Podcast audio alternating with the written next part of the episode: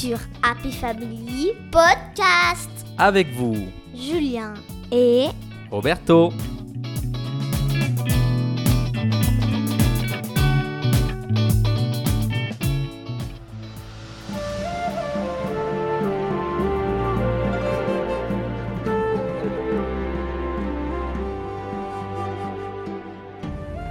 Aujourd'hui, nous allons au Japon avec Valérie, une passionnée de la culture japonaise. Bonjour Valérie. Bonjour Valérie. Bonjour Roberto et Julien. Valérie, pour moi, le Japon, c'est des ninjas, les samouraïs, les films de Miyazaki, ou encore l'artiste Murakami. Et pour moi, c'est aussi Murakami, mais l'auteur, Haruki Murakami, c'est les sushis, le bouddhisme. Et pour toi, Valérie, que représente le Japon? Pour moi, le Japon, c'est un peu tout ça, car on y trouve une grande richesse culturelle et artistique. Mais c'est aussi l'histoire, l'écriture, un mode de vie très différent du nôtre et des paysages incroyables. Est-ce qu'il y a une ville japonaise que tu aimes particulièrement? Alors aujourd'hui, je vais vous parler de Kyoto. Kyoto qui est située au centre de Kyushu, l'île principale de l'archipel japonais. Ma saison préférée pour y aller, c'est au printemps, lorsque tous les cerisiers sont en fleurs. C'est une institution au Japon de célébrer cette période qu'on appelle Hanami, contemplation des cerisiers. Et tout le monde se retrouve sous les arbres en fleurs pour pique-niquer. En général, les Japonais y vont une fois avec leurs amis et une fois avec leurs collègues de travail. En cette saison, j'adore me promener aussi le long du chemin de la philosophie, qui est un cours d'eau bordé de cerisiers. C'est extrêmement romantique.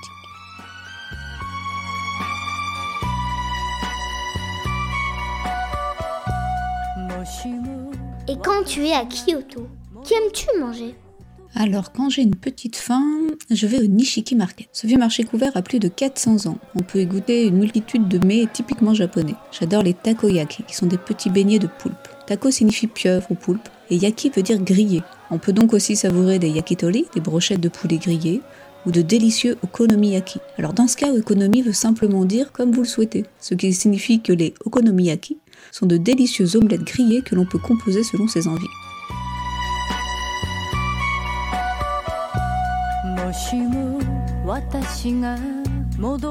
Dans ce marché, on peut aussi trouver des choses étonnantes, comme des cafés à Shiba Inu, où on peut manger un gâteau en caressant ses petits chiens typiquement japonais. On peut aussi trouver des bars à hibou. Alors personnellement, j'ai beaucoup de mal avec ce concept, car ce sont des animaux sauvages, nocturnes, qui ne sont pas faits pour être tripotés par n'importe qui. Mais quand on voyage, on est parfois confronté à des, des différences culturelles qui nous laissent perplexes. Cependant et heureusement, Kyoto c'est aussi l'occasion de voir des animaux en liberté. Par exemple à Nara, l'ancienne capitale du Japon qui se trouve juste à côté de Kyoto.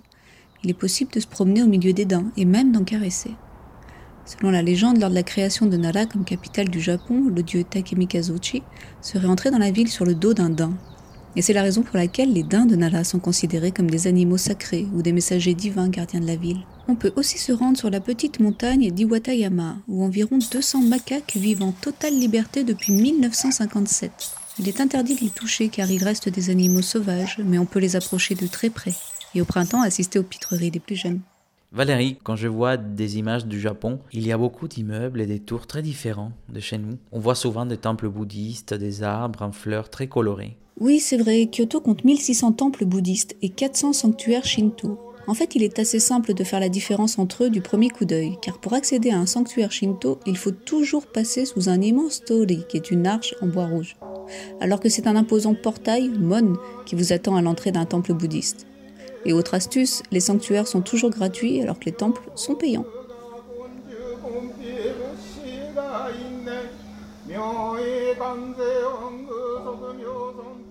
Le splendide Kinkakuji, le pavillon d'or. C'est un vrai bijou recouvert de feuilles d'or, bordé d'un magnifique jardin et d'un étang.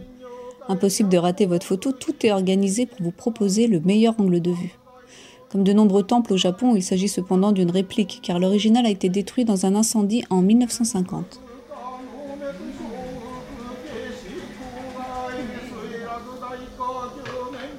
Ensuite, il ne faut surtout pas manquer le sanctuaire shinto de Fushimi Inari, dédié à la déesse Inari. Ce lieu unique est en fait une balade de 4 km dans la montagne, sous un millier de torii. De nombreuses statues de renards, kitsune, ornent le chemin. Il y a beaucoup de touristes au début qui veulent se prendre en photo, mais après quelques centaines de mètres, vous vous retrouvez seul et c'est magique. L'idéal, c'est d'y aller avant le coucher du soleil pour y assister une fois arrivé en haut. Ensuite, on redescend de nuit à la lumière de la lune. Sensation garantie.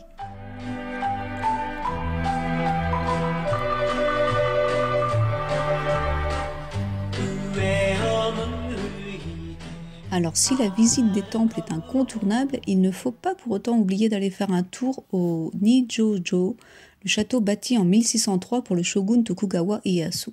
L'architecture y est somptueuse et permet de s'imaginer la vie des shoguns qui s'y sont succédés.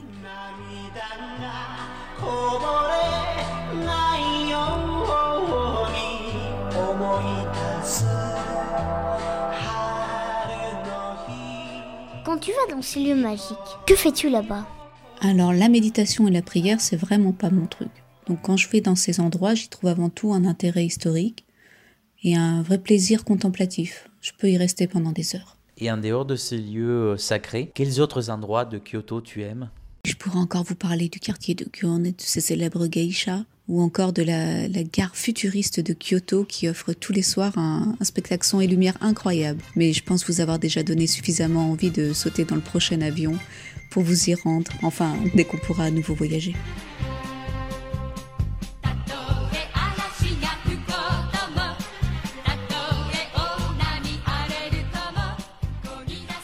Valérie, on m'a dit que tu sais écrire en japonais et que tu maîtrises cette langue. Quelle est ta phrase préférée en japonais?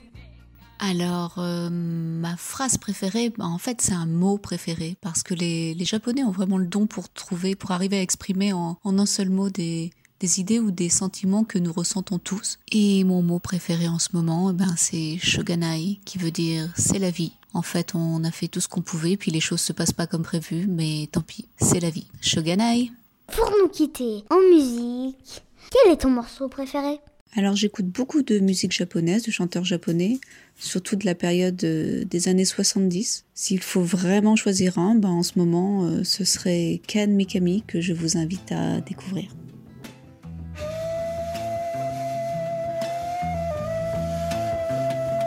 人対人の生まれは皆同じ Eh bien, Roberto et Julien, c'était un vrai plaisir de passer ce moment avec vous. Alors je vous dis merci beaucoup, domo arigatou gozaimashita, et à bientôt, sayonara. Merci beaucoup Valérie de nous avoir fait découvrir Kyoto. Merci beaucoup Valérie. Sayonara. Sayonara. Et ainsi se termine notre épisode d'aujourd'hui.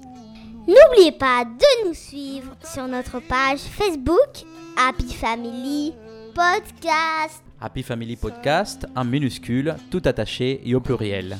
Et vous pouvez aussi nous écouter sur toutes les plateformes de streaming, SoundCloud, Apple Podcast, Spotify et Deezer. Et surtout, une fois par mois, vous pouvez nous écouter sur radiograndparis.fr. À bientôt www.radiocampusparis.fr. À bientôt.